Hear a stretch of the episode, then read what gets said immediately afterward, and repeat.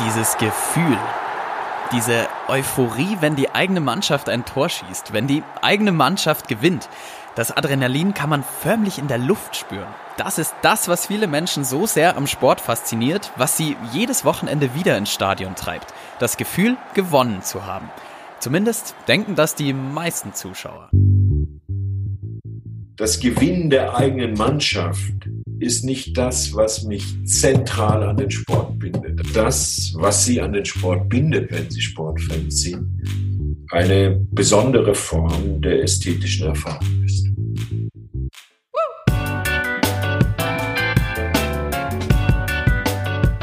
Mein Name ist Maxi Pichelmeier und ihr hört VHS Wissen Live. Der Podcast, in dem sich über 200 Volkshochschulen Deutschlands zusammentun, um euch die spannendsten Vorträge zu bringen. Und heute geht es um unsere Faszination am Sportschauen. Wenn ich im Stadion bin, dann kommen die Spieler auf mich zu, bewegen sich von mir weg. Ich spüre plötzlich, dass ich nie so genau und so stark schießen könnte wie etwa Cristiano Ronaldo. Das ist unser Redner heute, Hans-Ulrich Gumbrecht. Er ist Literaturwissenschaftler und hat unter anderem lange an der University of Stanford gelehrt. Gumbrecht sagt, nicht das Gewinnen unserer Mannschaft treibt unsere Faszination am Sport an, sondern die Ästhetik des Sports.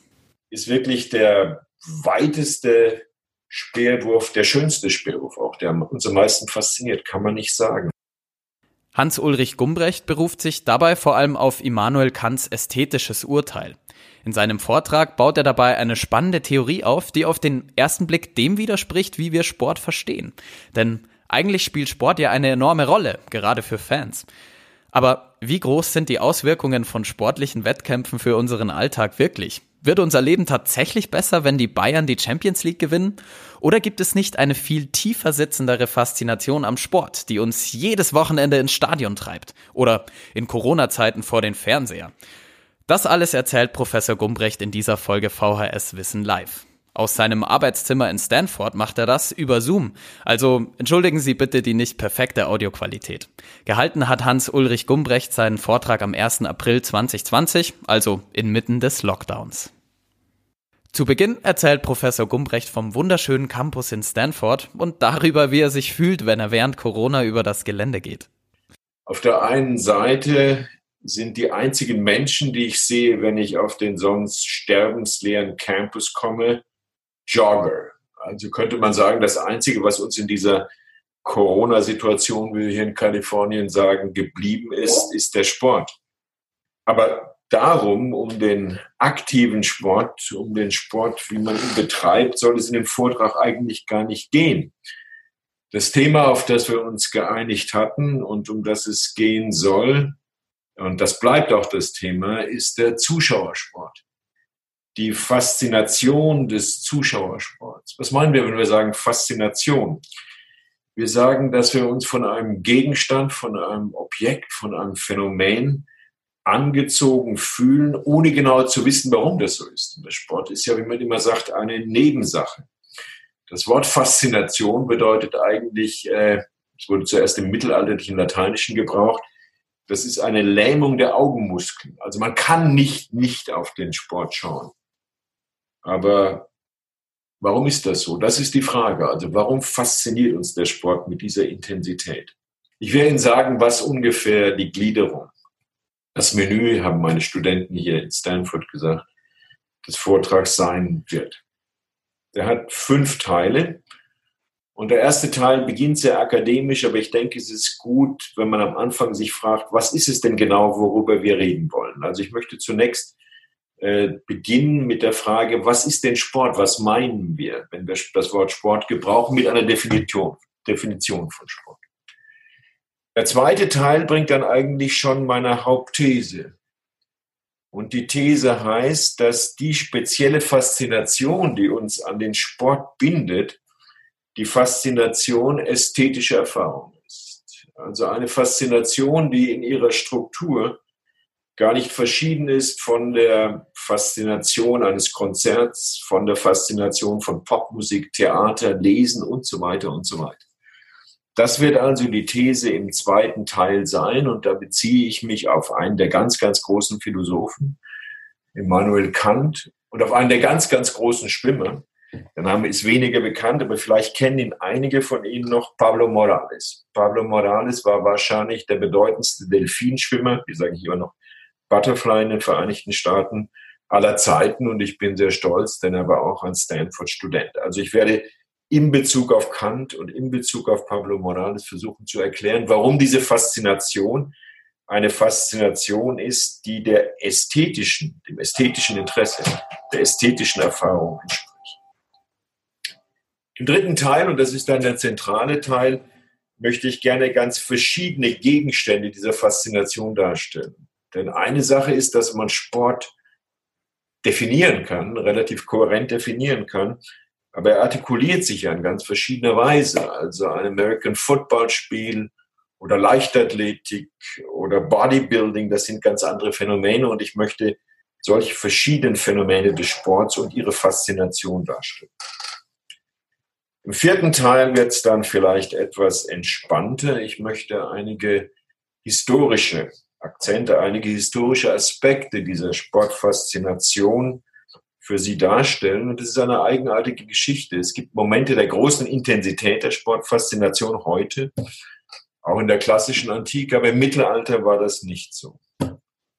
Und am Ende möchte ich dann, im fünften Teil möchte ich dann eben weil wir keine vollen Stadien haben im Moment, auf das volle Stadion zurückkommen. Ähm, eigentlich bin ich kein Professor mehr, wie ich gesagt habe. Ich bin pensioniert, ich bin emeritiert, aber wie das so ist mit den Berufen, äh, im Vergleich zu anderen Rätern, vielleicht politischen Rätern oder so, ist das, was ich Ihnen vortrage, zum Teil etwas abstrakt, etwas begrifflich. Aber das könnte vielleicht für Sie interessant sein in dem Sinn, dass auch wenn Sie nicht ganz mit allem einverstanden sind, was ich sage, Sie diese Begriffe gebrauchen können in Ihren eigenen Diskussionen, diese Begriffe gebrauchen können, um sich klarzumachen, was Sie denn ganz besonders an den Sport bindet und am Sport fasziniert. Also, dann zur ersten Frage, was ist Sport? Auf die ich zwei Antworten geben möchte. Zunächst kann man sagen, dass Sport eine besondere Art von Performance ist. Aber was bedeutet das, wenn man sagt Performance? Das bedeutet, dass wenn ich auf bewegende Körper blicke unter einer Perspektive von Performance, mich da zunächst gar nicht interessiert, was denn die Funktion dieser Bewegung ist, was die Intention dessen ist, der da läuft oder eine äh, Kugel weit wegschmeißt. Sondern Performance bedeutet, dass ich diese Bewegung im Hinblick auf meinen eigenen Körper erlebe. Wenn ich im Stadion bin, dann kommen die Spieler auf mich zu, bewegen sich von mir weg. Ich spüre plötzlich, dass ich nie so genau und so stark schießen könnte wie etwa Cristiano Ronaldo. Oder dass ich nie von so weit weg wie Steve Curry äh, drei Punkte an drei Punkte Korb im Basketball schießen konnte. Also Performance ist Körperbewegung, Erleben im Hinblick auf den eigenen Körper. Man ist sozusagen schon immer Teil dessen, was da passiert. Aber nicht jede Art von Performance ist das, was wir Sport nennen. Da kommt noch etwas Besonderes hinzu. Und es kommt hinzu, wenn wir vom Sport reden, dass wir unterstellen, dass diese Performance, diese Körperbewegung entweder Teil eines Wettbewerbs ist, dass derjenige, der da rennt, schneller rennen will als ein anderer, auch schneller rennen will, als ich rennen kann. Oder, das hat man in der Antike Arete genannt, dass er sich selbst verbessern will. Das wäre auch Sport. Also jemand, der allein rennt, nicht jemand besiegen will, aber eben heute schneller rennen will äh, als früher. Ich frage mich manchmal, wenn ich von diesem Büro zu meinem Haus nach Hause laufe, brauche ich normalerweise 27 Minuten. Aber ich habe tatsächlich meine Stoppuhr dabei und versuche dann also vielleicht 26 Minuten nur zu brauchen. Nicht? Also das wäre sozusagen gehen und das wäre auch eine Grenzform von Sport. Also die Antwort auf die Frage, was ist Sport? Wir reden von Sport, wenn wir eine Körperbewegung unter der Perspektive von Performance erleben. und unterstellen, dass sich dabei um eine Situation des Wettbewerbs oder um eine Situation der Selbstverbesserung, der Arete, hat man früher gesagt, handelt. So, meine Damen und Herren, jetzt haben Sie also das Schlimmste und das Abstrakteste schon hinter sich. Und ich komme zum zweiten Teil, zu der These. Was ist es denn? Wie kann man diese Struktur der Faszination beschreiben, die uns an den Sport bindet? Wie gesagt, meine These heißt, es ist eine Form der ästhetischen Erfahrung. Wenn man ästhetische Erfahrung sagt, dann denkt man, wenn man Philosophie betrieben hat, äh, fast unvermeidlich an Immanuel Kant, der mit Sport wenig im Sinn hatte. In seiner Zeit gab es kaum Sport. Im 18., späten 18. Jahrhundert weit weg in Königsberg. Aber in der dritten Kritik, in der äh, Kritik der Urteilskraft, in der Kritik der Urteilskraft hat Immanuel Kant äh, das ästhetische Urteil beschrieben. Und er hat das ästhetische Urteil nach drei Kriterien beschrieben. Er hat gesagt, wenn wir zu einem Gegenstand uns in einer Form der ästhetischen Erfahrung befinden, dann erleben wir diesen Gegenstand ähm, in einer Situation der Interesselosigkeit. Das wirkt ja zunächst einmal eigenartig, weil Interesselosigkeit, man hat doch Interesse an dem Fußballspiel, das man dann sehen will. Was Kant mit Interesselosigkeit meint, ist, dass ähm, diese Faszination der Ästhetik abgesetzt ist von unseren alltäglichen Interessen. Ich mag sehr deprimiert sein, wenn Stanford in einem American Football Spiel gegen UCLA aus Los Angeles verliert. Äh, oder ich mag euphorisch sein, wenn wir gewinnen. Aber es hat glücklicherweise insgesamt gesehen, zum Beispiel auf meinen beruflichen Status, auf mein Konto, auf mein Familienleben, alles das, was den Alltag aufmacht, keinen Einfluss.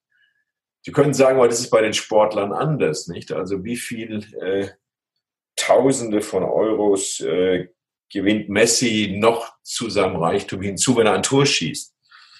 Aber ich behaupte, auch diese Interesselosigkeit gilt auch für die Sportler. Wenn Cristiano Ronaldo sich bei jedem Schuss oder Messi bei jedem Schuss überlegt, wie viel Geld er damit gewinnen oder verlieren kann, dann würden sie nicht so viele Tore schießen, wie sie schießen. Also Interesselosigkeit bei der ästhetischen Erfahrung, das ist die ähm, erste Bedingung der ästhetischen Erfahrung. Das, worauf wir konzentriert sind, das Spiel, die Leichtathletikveranstaltung, auf die wir konzentriert sind, ist abgesetzt von unseren alltäglichen Interessen. Und zweitens sagt Kant, äh, dass es spezifisch für die ästhetische Erfahrung ist, dass wir keine objektiven, quantitativen oder qualitativen Kriterien haben, um genau zu sagen, was uns gefällt oder was uns nicht gefällt. Man kann nicht sagen, dass ein Spiel mit vielen Toren unbedingt das beste Spiel ist. 7 zu 6, dann kann man sagen, war die Abwehr so schlecht, dass es nicht gut war. Oder ist wirklich der weiteste Speerwurf der schönste Speerwurf auch, der uns am meisten fasziniert, kann man nicht sagen. Und wir haben auch eigentlich keine genauen Begriffe. Wir reden sehr metaphorisch, wenn wir sagen, was uns an einem Fußballspiel fasziniert. Also das wäre die äh, zweite Bedingung der ästhetischen Erfahrung, dass wir keine objektiven Kriterien haben, um das zu beschreiben, was uns so gut gefällt oder was uns manchmal auch nicht gefällt. Und drittens sagt Kant, und das scheint mir sehr plausibel, dass obwohl wir wissen, dass nicht alle Leute unsere ästhetische Erfahrung teilen, wir wissen, dass sich manche Leute nicht für Sport interessieren. Wir wissen, dass manche Leute Boxen hassen, dass manche Leute Fußball für unsinnig halten. Früher sagte man das ja oft, 23 oder 25 erwachsene Männer, die am Ball hinterherrennen. Aber wenn wir selbst fasziniert sind von etwas, ästhetisch fasziniert sind von etwas, dann können wir eigentlich nicht verstehen, dass andere diese Faszination nicht teilen. Es ist sehr schwer für uns. Wir können das akzeptieren, aber ein Bild nicht schön zu finden, äh, was man selbst sehr schön findet, das kommt uns ganz eigenartig vor. Also das wären diese drei Kriterien, vor allem eben das Kriterium der Interesselosigkeit, diese Abgesetztheit vom Alltag die ästhetische Erfahrung ausmachen. Und ich denke, das trifft alles auf den Sport zu. Aber lassen Sie mich Ihnen noch eine andere Definition, eine andere Beschreibung von ästhetischer Erfahrung geben. Und die stammt von einem berühmten Sportler und der hieß, der heißt Pablo Morales.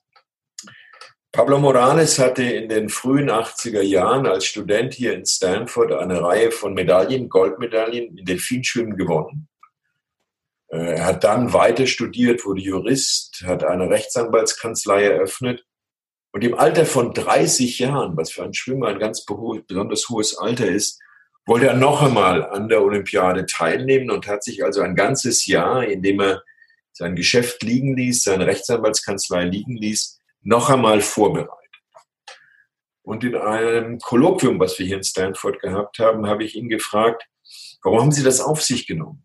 Also dieses tägliche, diesen täglichen Stress des Trainings. Warum haben Sie riskiert, ähm, dass Ihre Rechtsanwaltskanzlei nicht erfolgreich weitergeht? Und dann hat er ganz spontan diese wunderbare Beschreibung gegeben, die zwar eine Beschreibung aus der Perspektive des Sportlers ist, aber meine ich, die, die meine ich auch für uns, für die Zuschauer zutrifft. Er sagte, I wanted to be lost in focused intensity. Ich wollte verloren sein in konzentrierter Aufmerksamkeit auf etwas. Das finde ich eine ganz andere, wunderbare Beschreibung ästhetischer Erfahrung. Da ist ja dieses Lost in Focused Intensity, nicht? Das Lost wäre genau auch die Interesselosigkeit. Also nichts in seinem Alltag war wichtig. Er hat sich nur konzentriert auf diese Vorbereitung, auf das Delfinschwimmen. Man sagt, man redet auch von der Autonomie der ästhetischen Erfahrung. Das bedeutet auch, die ästhetische Erfahrung ist immer vom Alltag abgesetzt. Aber dann focused. Ich denke, wenn wir vom Sport fasziniert sind, sind wir immer konzentriert auf etwas. Wir sind konzentriert auf etwas, auf das Stadion, auf das Spielfeld, schon bevor die Mannschaften auf das Spielfeld kommen. Wir sind konzentriert auf etwas, was sich ereignen kann, aber manchmal gar nicht ereignet. Es gibt ja auch 0-0-Spiele. Das ist beim Baseball ganz extrem so. Im Baseball gibt es eine große Intensität dessen, was passiert, manchmal in zehn Sekunden. Und dann passiert einen ganzen langen Sommernachmittag überhaupt nichts mehr. Aber wir sind auf diesen Moment konzentriert. Lost in focused intensity. Und schließlich Intensität. Was meinen wir, von wir von der Intensität der ästhetischen Erfahrung reden, von der Intensität der Sporterfahrung reden? Ich denke, Intensität ist immer eine Bewegung, von der wir annehmen, sie vollzieht sich außerhalb von uns, eine Bewegung, von großer Zufälligkeit hin zu etwas, was notwendig wird. Nicht am Anfang eines Spielzugs sind ganz, ganz viele Möglichkeiten da und plötzlich äh, wird das eng. Plötzlich äh, konzentriert man sich auf etwas. Intensität ist etwas, Intensität ähm, beim Fußballspiel zum Beispiel oder im Stadion ist oder das Fußballspiel am Fernsehen beobachtet. Intensität ist etwas, auf das man sozusagen aufspringen kann. Also man kann sich in diese Intensität hinein bewegen und es kann zu einer Sucht werden. Nicht? Es kann zu einer Sucht werden, dass man überhaupt nicht mehr aus dem Stadion weg will, dass man mit niemandem mehr reden kann, dass man nur noch den ganzen Tag Sport anschauen will. Also Intensität hat immer diese Möglichkeit, dass man sich einerseits auf diese Bewegung der Intensität einlässt und andererseits vermeidet, dass es ein Suchtphänomen wird. Also, da haben wir den Kantschen Vorschlag der Beschreibung ästhetischer Erfahrung und den von Pablo Morales, Lost in Focused Intensity. Und ich hoffe, dass ich Sie überzeugt habe. Sie können das ja selbst nachvollziehen, dass das, was Sie an den Sport bindet, wenn Sie Sportfans sind, eine besondere Form der ästhetischen Erfahrung ist. Lassen Sie mich das aber noch ganz kurz kommentieren. Wenn ich sage, dass die Faszination des Sports eine ästhetische Erfahrung ist, dann will ich nicht sagen, der Sport sei eigentlich besser als sein Ruf. Äh, ich denke, wenn man den Zuschauern bei Schalke 04 oder auch bei Bayern München oder bei Borussia Dortmund, und ich muss jetzt sagen, dass ich Dortmund-Fan bin, obwohl ich für eine bayerische Volkshochschule spreche, wenn ich den Fans in der, auf der Dortmunder Südtribüne sagen würde, das sei ästhetische Erfahrung, das würde ihnen nicht passen. Und das ist okay. Man muss nicht wissen, dass das ästhetische Erfahrung ist, aber es ist eine ähm, hingezogen sein, das in seiner das Gewinn der eigenen Mannschaft ist nicht das, jedenfalls und darum geht es an den Sport bindet. Das, ich was sie an den Sport bindet, das Gewinn der eigenen Mannschaft eine ist besondere das, Form, was mich zentral an den Sport bindet. Da gibt es ein interessantes Faktum. Soziologen haben einmal unter Deutschen meiner Generation gefragt, was ist unter den vielen Siegen das Spiel der deutschen Nationalmannschaft, an das Sie sich am liebsten erinnern? Und herauskam, dass das bei 70 Prozent der deutschen Männer meiner Generation das Halbfinalspiel der Weltmeisterschaft 1970 war, dass Deutschland bekanntlich in der Verlängerung gegen Italien mit 4 zu 3 verloren hat. Ich habe das selbst am Fernsehen in Portugal gesehen mit meiner damals amerikanischen Freundin und die dachte, ich sei verrückt, dass ich geweint habe nach Ende des Spiels, weil Deutschland verloren hat. Aber drei, vier Tage später, als ich mich an das Spiel erinnert habe, habe ich mich, mich gar nicht mehr so sehr an die Niederlage erinnert, sondern was das für ein großartiges Spiel war. Und das will ich behaupten, dass die Schönheit, manchmal auch die Erhabenheit von solchen Momenten im Sport das ist, was uns an den Sport bindet.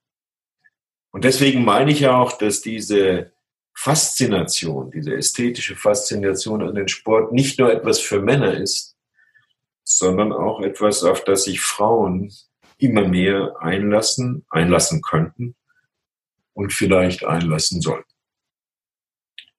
So, meine Damen und Herren, mit diesem Vorschlag, äh, die Faszination des Sports als ästhetische Erfahrung zu verstehen, können Sie ja, wenn Sie den Vortrag gehört haben, selbst sehen, ob Sie einverstanden sind, ob Sie mit mir einverstanden sind. Aber ich habe Ihnen jedenfalls einige Begriffe geliefert, um darüber nachzudenken.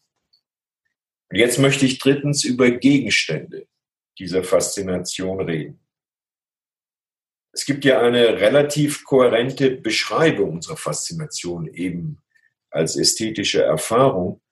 Aber dieser relativ kohärenten Beschreibung unserer Faszination stehen gegenüber eine ganze Vielzahl von verschiedenen Sportarten, von verschiedenen Phänomenen, die uns anziehen. Also es gibt nicht nur einen einzigen Sport.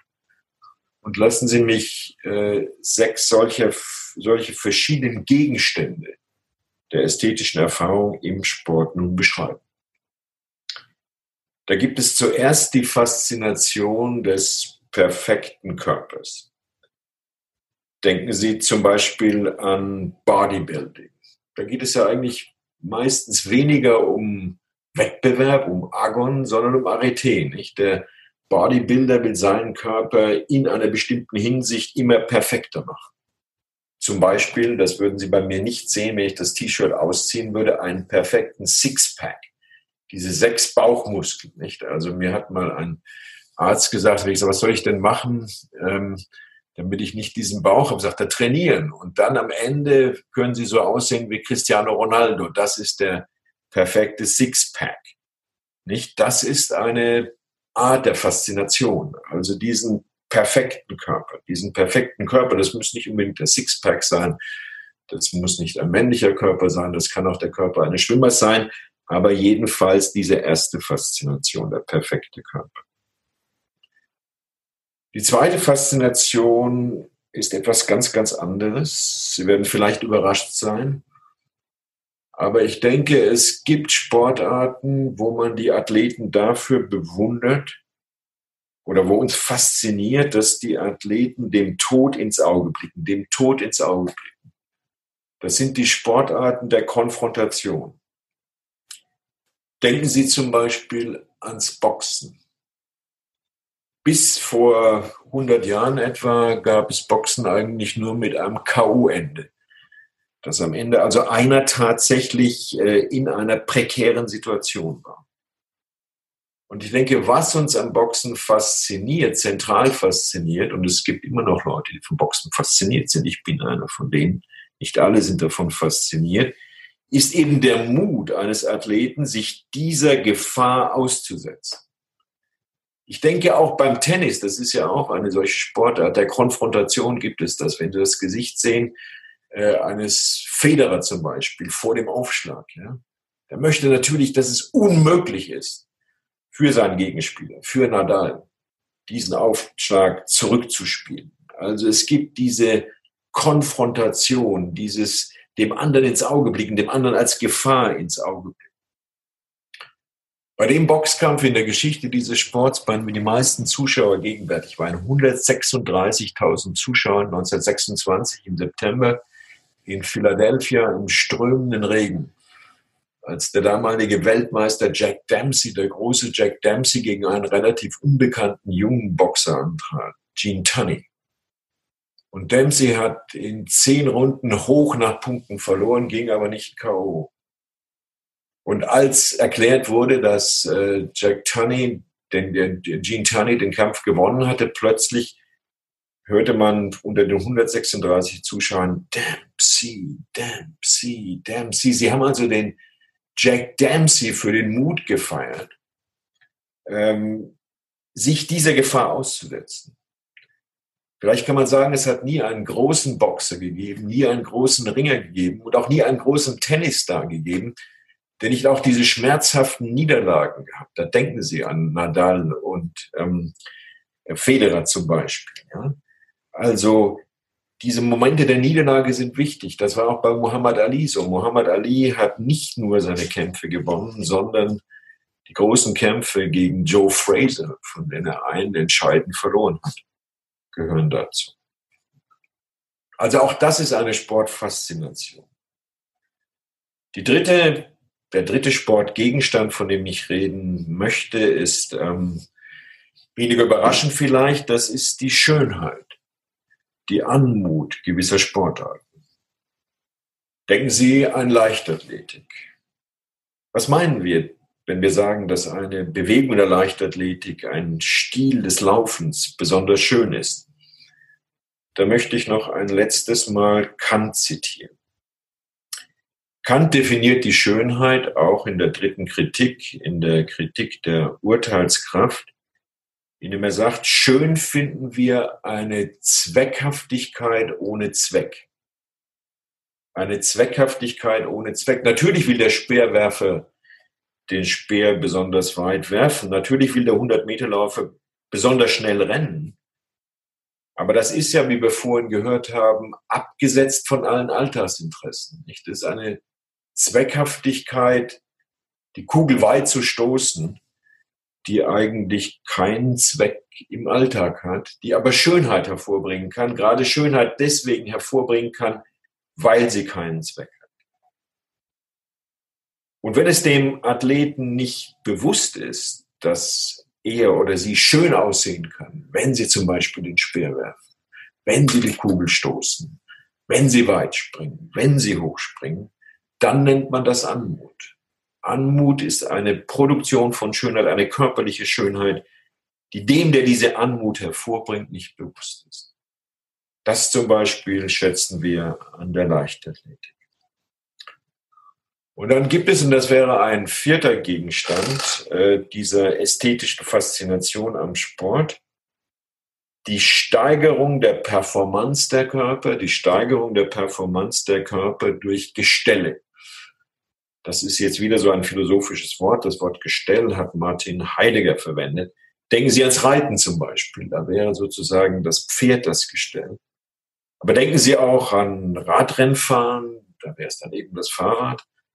Oder denken Sie an Formel 1. Nicht da kann man schneller sich bewegen mit dem Rad, aber auch mit dem Formel 1 Wagen, als man sich mit dem Körper bewegen könnte also wird die Performance gesteigert.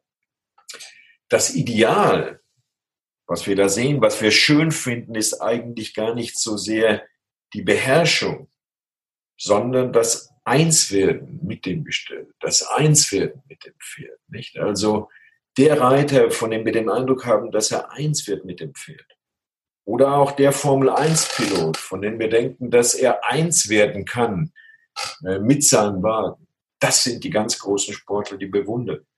Deswegen vielleicht ist Hamilton noch besser als Vettel, weil er sich noch besser auf seinen Wagen einlassen kann. Und das war der große Michael Schumacher auch, von dem die Ingenieure immer sagten, dass niemand so genau ähm, sagen konnte, wie man das Auto einstellen muss, wie dieser Rennwagen laufen kann, wie Michael Schumacher.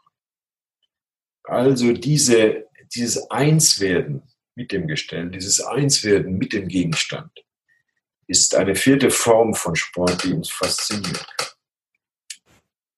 Eine fünfte, eine fünfte Form des Sports ist das, was ich Substanz des Körpers nenne. Das ist vielleicht etwas schwieriger zu erklären. Denken Sie an Turnen oder an Eiskunstlauf oder an Turmspringen. All die Sportarten, also wo es Kampfrichter gibt. Da wird ja dem Körper eine Form gegeben, die keinerlei primäre Funktion hat. Nicht? Also beim Hochspringen zum Beispiel gibt es eine Form, die zwar keine praktische Funktion hat, aber immerhin die Funktion hoch zu springen. Aber beim Turnen oder denken Sie an einen fünffachen Axel, also sich sozusagen ganz schnell fünfmal um die eigene Körperachse zu drehen, hat eigentlich keine Funktion. Ist anders als in der Leichtathletik. Aber vielleicht werden gerade durch diese Formen, die keine Funktion haben, die Körper sichtbar. Die Körper sichtbar in ihrer besonderen Substanz in ihrer besonderen Form. Nicht? Also wie bei dem großen Turmspringer Luganis zum Beispiel, der in das Wasser eintauchte, nach mehreren Salti auf den zehn Metern äh, vom Brett, ohne auch nur eine einzige Welle zu erzeugen. Also das wäre die Substanz des Körpers. Aber Sie warten wahrscheinlich schon alle auf die Sportarten, die doch heute mit Abstand am populärsten sind die Mannschaftsspiele, die Mannschaftssportarten. Also den Fußball, Rugby, American Football, Basketball, auch den Baseball natürlich. Ähm, was ist die These? Die These ist, dass das, was uns fasziniert, nicht der Korb, nicht der Tor, nicht das Touchdown, nicht der Versuch ist, sondern der schöne Spielzug die Emergenz des schönen Spielzugs als Emergenz einer Form. Da entsteht beim schönen Spielzug aus verschiedenen Körpern, nicht? das sind verschiedene Körper, äh, eine Form. Der Spielzug ist eine Form, aber es ist eine Form mit einer besonderen Zeitlichkeit. Es ist eine Form, die verschwindet, indem sie sich zeigt. Es gibt keine Form, die man festlegen kann. Und vor allem, und deswegen sind wir so darauf konzentriert, es ist eine Form, die sich gegen den Widerstand der anderen Körper artikuliert. Das versuchen ja die Abwehrspieler, dass es zu dieser Form nicht kommen soll. Also wahrscheinlich, das können Sie auch untereinander diskutieren, gibt es noch eine ganze Reihe anderer Typen von Sportfaszinationen, die ich hier nicht genannt habe.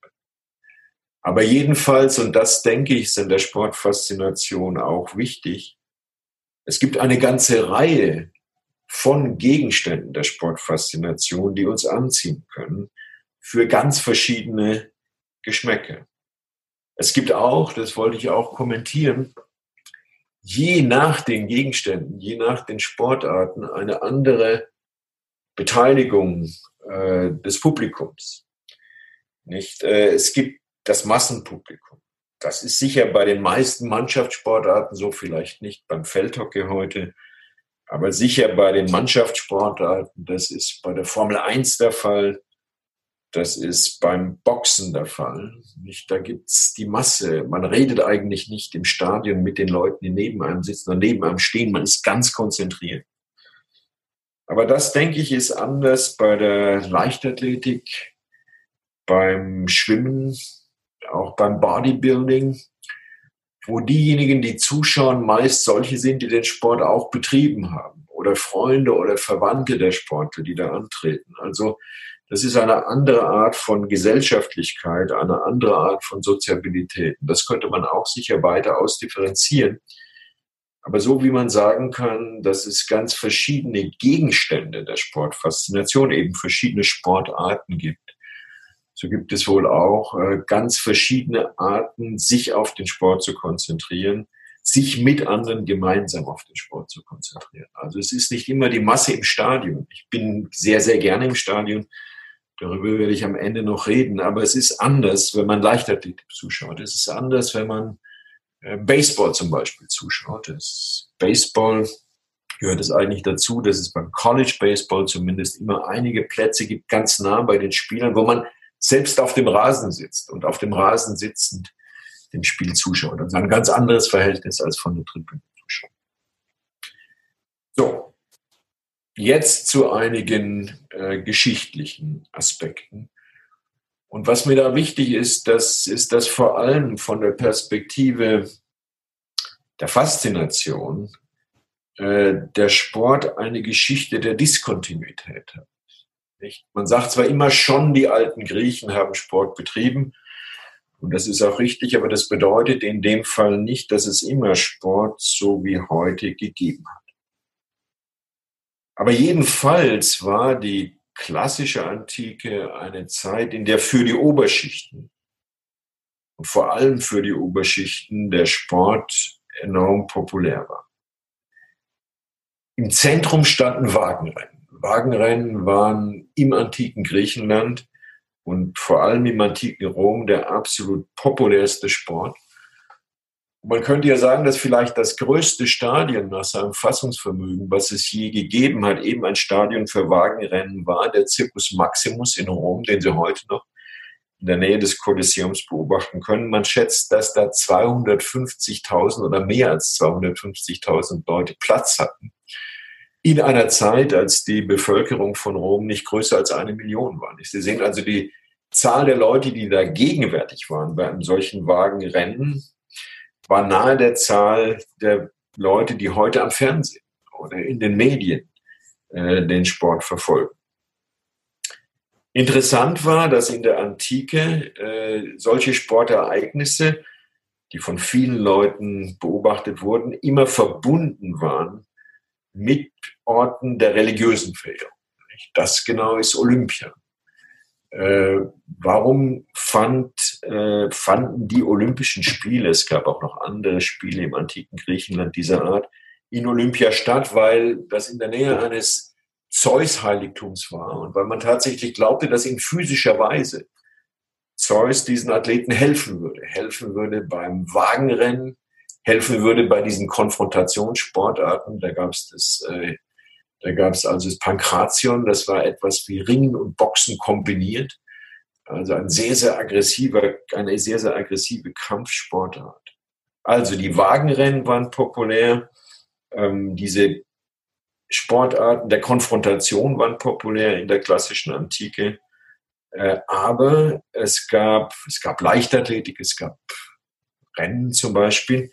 Aber was es nicht gab, waren Sportarten, für die man Kampfrichter gebraucht hätte also etwas wie Turnen oder Turmspringen. Das gab es nicht. Und es gab vor allem, und das ist sehr erstaunlich, und es gibt eigentlich keine gute Antwort, warum es das nicht gab. Und ich finde das besonders interessant. Es gab keine Mannschaftssportarten in der Antike.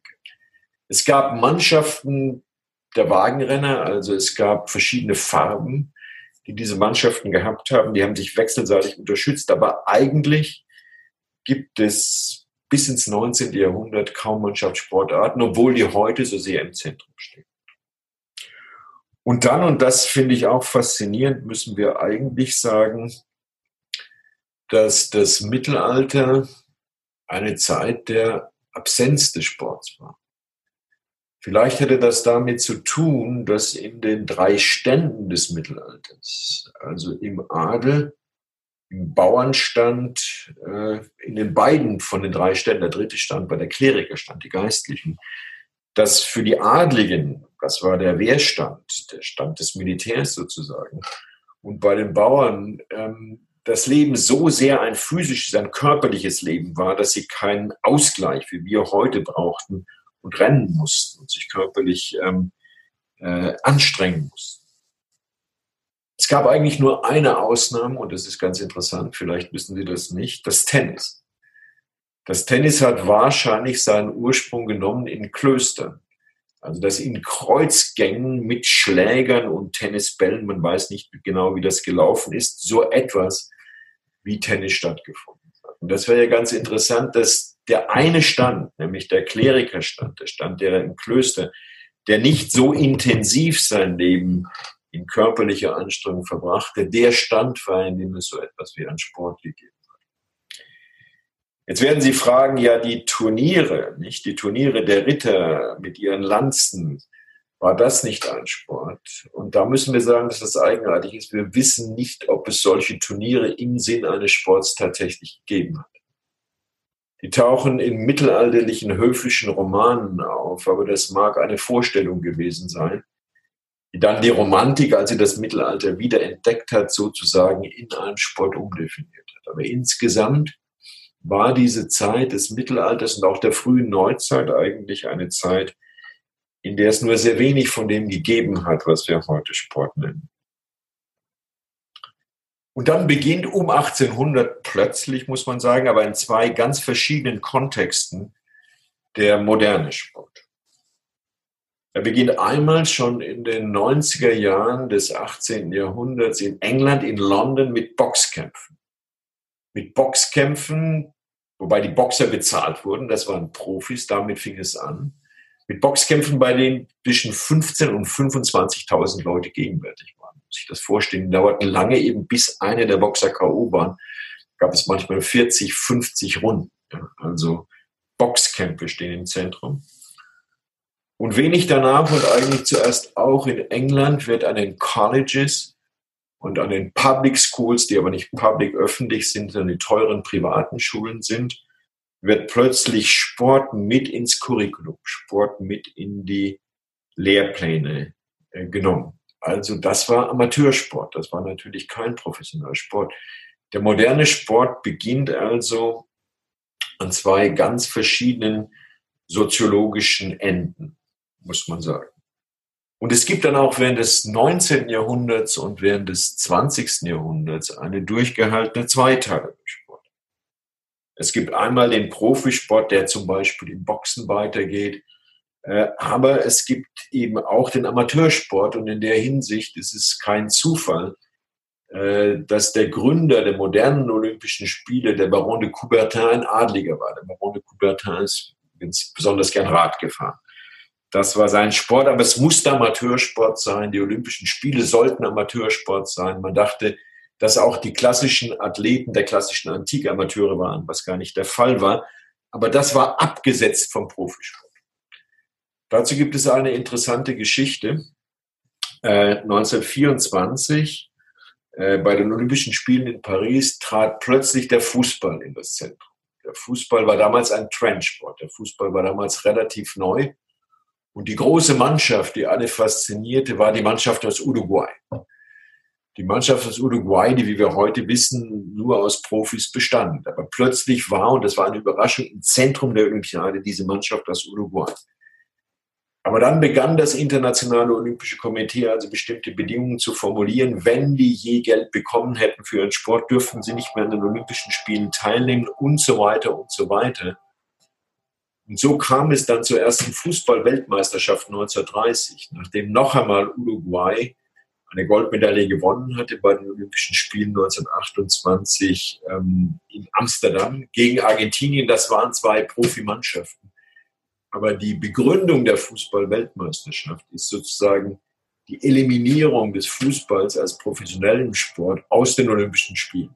Das war bis dahin äh, typisch und deswegen gibt es bis heute diese eigenartigen Regeln für das Fußballturnier der Olympischen Spiele. Also man darf nicht an Weltmeisterschaften teilgenommen haben und so weiter und so weiter. Sie sehen, das ist sozusagen ein Relikt dieser Zweiteilung äh, zwischen Profisport und Amateursport.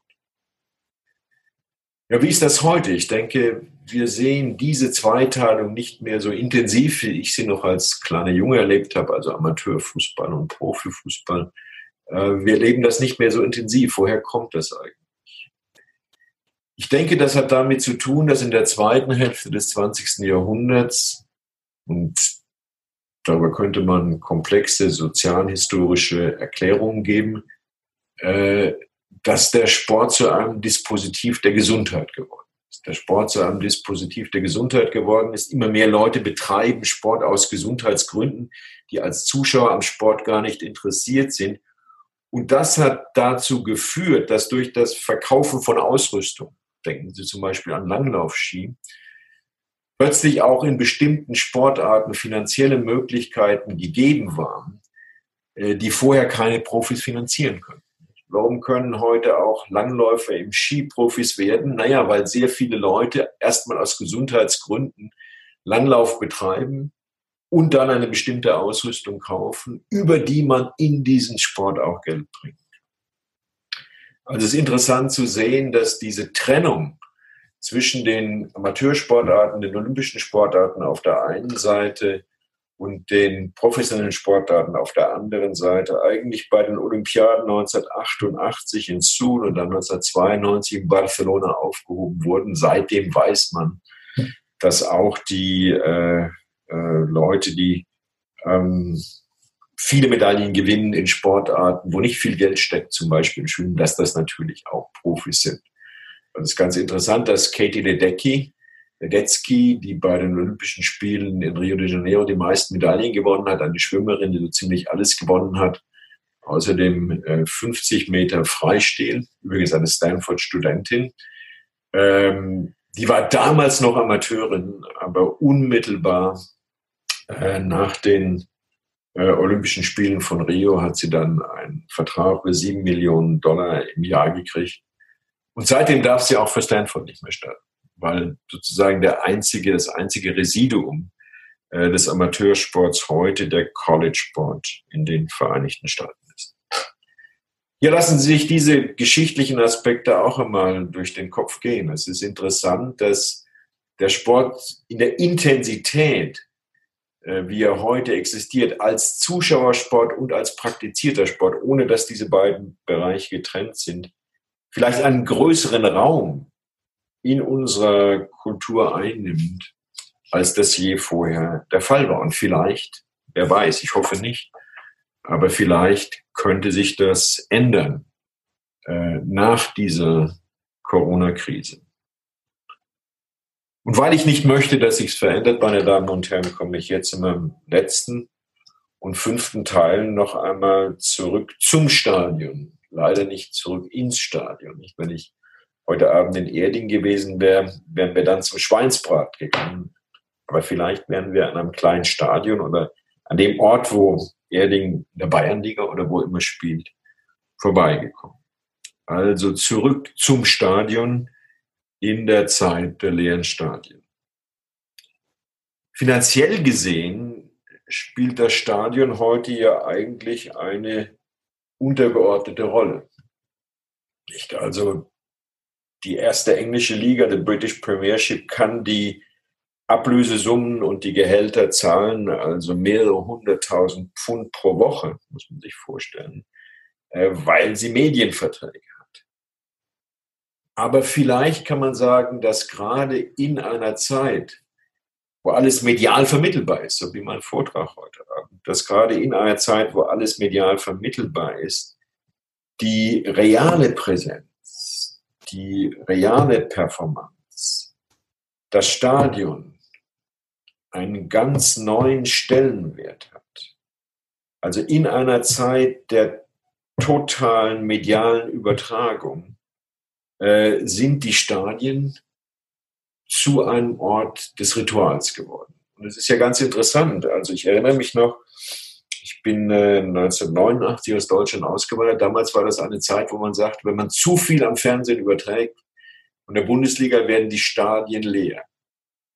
Heute wird jedes Spiel übertragen und die Stadien sind so voll wie nie. Ich habe neulich zufällig eine Statistik der ersten Bundesliga gesehen und da kann man sagen, dass eigentlich praktisch alle Bundesligamannschaften mit Ausnahme von Hertha BSC die Saison ist zu schlecht das Stadion ist zu groß, ihr Stadion ausverkaufen. Ja, auch die Mannschaften, die am Ende stehen, auch Werder Bremen, auch Mainz 05, auch die großen Stadien und sowieso ist das Stadion in Dortmund immer ausverkauft. Also es ist nicht so, dass angesichts der Übertragung das Stadion seine Faszination verloren hätte.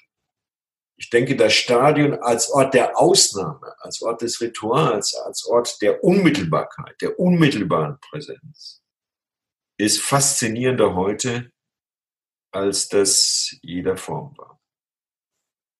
Aber was wäre denn dann die Faszination des vollen Stadions, auf die wir verzichten müssten, wenn in längerer Zukunft und nicht nur für einige Monate sich der Mannschaftssport und nicht nur der Mannschaftssport in Geisterspielen fortsetzen müsste?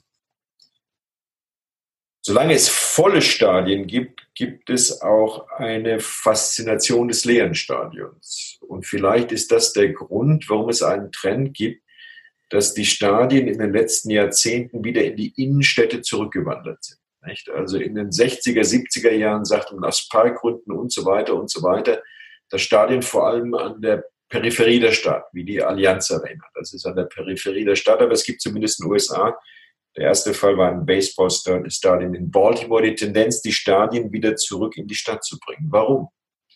Ist ja eigentlich ganz eigenartig. Man verwendet das Stadion nur während weniger Stunden am Wochenende.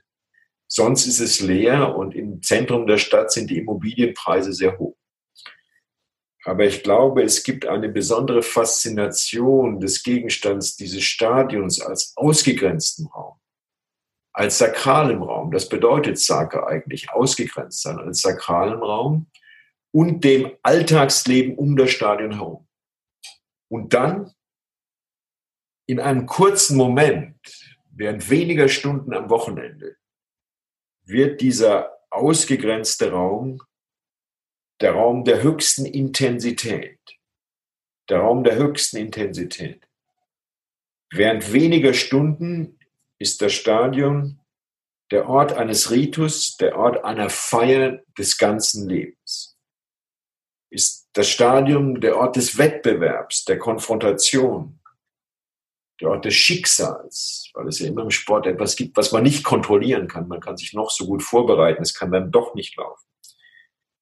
Der Ort der Resonanz des Publikums. Ich denke, zum Stadion, zum Stadionerlebnis gehört das Publikum die Masse der Zuschauer. Nicht die Summe der Individuen, sondern die Zuschauer wirklich als Masse gehören zu diesem Ritus dazu. Wir wissen relativ wenig über das Verhalten der Masse. Wir wissen leider, dass es eine Gewaltaffinität der Massen gibt, aber mehr wissen wir nicht. Das ist der Grund, warum ich gerade dabei bin und diese Corona-Wochen und Monate nutzen möchte, ein kurzes Buch über die Massen im Stadion zu schreiben. Was gibt es denn da noch außer der Gewalttätigkeit, die es ganz sicher auch gibt? Es gibt jedenfalls eine euphorisierende Wirkung für viele, die ins Stadion gehen. Eine euphorisierende Wirkung. Wenn ich nach Dortmund gehe ins Stadion, und äh, dann auf der Süd bin, also auf dieser Stehtribüne, die Platz hat für fast 30.000 Zuschauer, sehe ich relativ wenig vom Spiel, viel weniger als im Fernsehen, aber ich bin euphorisiert. Ich bin in einer Hochstimmung. Und das ist nicht nur Gewalt. Wenn Sie auf der Süd wären und würden mitsingen, You Never Walk Alone, oder auch nur wenn Sie im Stadion wären, würden das hören, würden Sie wahrscheinlich auch Gänsehaut bekommen. Und ich möchte den Vortrag beenden mit einem Beispiel, und das bezieht sich äh, trotz der Bayerischen Volkshochschule auf das Dortmunder Stadion. Vor einigen Spielzeiten, gegen Ende dieser Spielzeit, als wie immer Bayern die Meisterschaft schon fast gewonnen hatte und der BVB abgeschlagen am zweiten Platz stand, spielte Mainz äh, in Dortmund. Mainz hatte sich gerade vor dem Abstieg gerettet. Trotzdem, obwohl es um nichts mehr ging, war das Stadion voll. Stand zur Halbzeit 1 zu 0 und das Aufregendste im Stadion, ich war nicht da, aber ich habe äh, das Spiel äh, sozusagen in Reproduktion gesehen. Das Aufregendste war die Süd. Also wie diese Zuschauer, wie diese Masse der 28.000 Zuschauer auf der Südtribüne die Mannschaft unterstützt hat. Und dann plötzlich kommen die beiden Mannschaften zurück. Das Spiel ist am Ende 3-0 ausgegangen und man hört die Süd nicht mehr. Es gibt keine Unterstützung mehr von der Süd. Die Spieler, man sieht das, sind verwirrt. Und auch am Ende des Spiels, wenn der BVB dann die Spieler vor die Süd kommen, ob sie gewonnen haben oder verlieren haben, verloren haben, sich von dem Publikum zu verabschieden, keinerlei laut. Was war geschehen? Es war in der Halbzeit einer der Zuschauer, die immer auf der Süd sind, an einem Herzinfarkt gestorben. Aber es gab niemand, äh, der ein Losungswort ausgegeben hätte, wir müssen jetzt alle ruhig sein. Das war tatsächlich in eigenartiger Weise eine Reaktion dieser Masse im Stadion. Und dann eine Minute vor Ende des Spiels haben diese 28.000 Zuschauer zusammen You Never Walk Alone gesungen und haben das Stadion verlassen. Und das war ein erhabener Moment. Ein Moment dieser Gänsehaut, ein Moment, der in sehr, sehr schöner Weise zeigt, dass es nicht nur die Athleten sind, sondern auch unsere eigene Faszination, die aus dem Sportereignis ein rituelles Ereignis macht. Ich danke Ihnen für Ihre Aufmerksamkeit. Ich weiß, äh, das kann nicht so erregend und interessant gewesen sein wie eineinhalb Stunden im Stadion. Aber ich hoffe, ich habe Ihnen genug Beispiele und genug Begriffe geliefert, damit Sie noch eine Zeit weiter heute Abend über die Faszination des Sports diskutieren können. Vielen herzlichen Dank. Sport. Eine kulturwissenschaftliche Betrachtung aus nicht nur männlicher Perspektive. So hieß der Vortrag von Hans-Ulrich Gumbrecht. Nächste Woche spricht Thomas Juncker über die Biologie der glücklichen Liebe. Wenn Sie wissen wollen, ob wir bei der Partnerwahl wirklich so frei entscheiden, wie wir denken, dann sollten Sie hier dabei sein. Mein Name ist Maxi Pichelmeier. Ich bedanke mich für Ihre Aufmerksamkeit. Bis nächste Woche.